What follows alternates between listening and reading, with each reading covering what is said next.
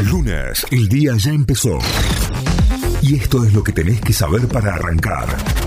En Notify. Vamos a las noticias. Nos informamos a través de notify.com.ar. Elecciones provinciales, triunfos de Jaldo, Cornejo, Valdés y hubo sorpresa en San Luis. Dándole continuidad al calendario de elecciones provinciales, ayer se desarrollaron comicios para renovar autoridades en Tucumán y San Luis, donde la alianza Cambia San Luis con Claudio Poggi a la cabeza derrotó al oficialismo y dio la sorpresa. En Tucumán, Jaldo fue elegido como gobernador. La jornada electoral incluyó a Corrientes, donde solo se votaron cargos legislativos, y a Mendoza, que realizó sus pasos para dirimir candidaturas provinciales buscan destrabar el paro de colectivos lanzado por UTA para mañana en todo el país. La UTA anunció el paro luego de que fracasaran las negociaciones en la reunión paritaria que el gremio mantuvo el jueves pasado con las cámaras empresarias del sector. Sin embargo, hoy habrá una última instancia de diálogo donde se podría frenar la medida de fuerza.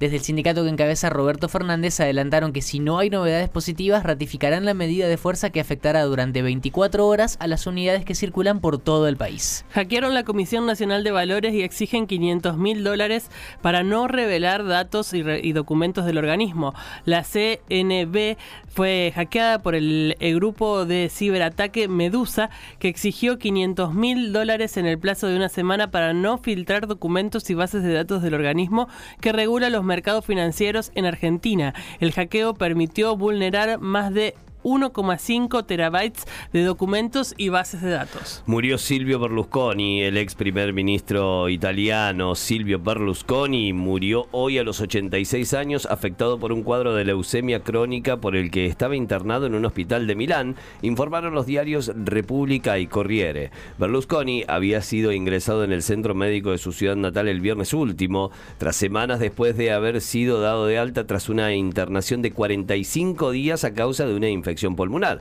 Berlusconi fue cuatro veces premier y actualmente era senador. River juega ante Banfield buscando alejarse de Talleres. El millonario enfrentará esta tarde al taladro en la continuidad de la vigésima fecha de la Liga Profesional. El partido comenzará a las 19.15 y será arbitrado por Facundo Tello.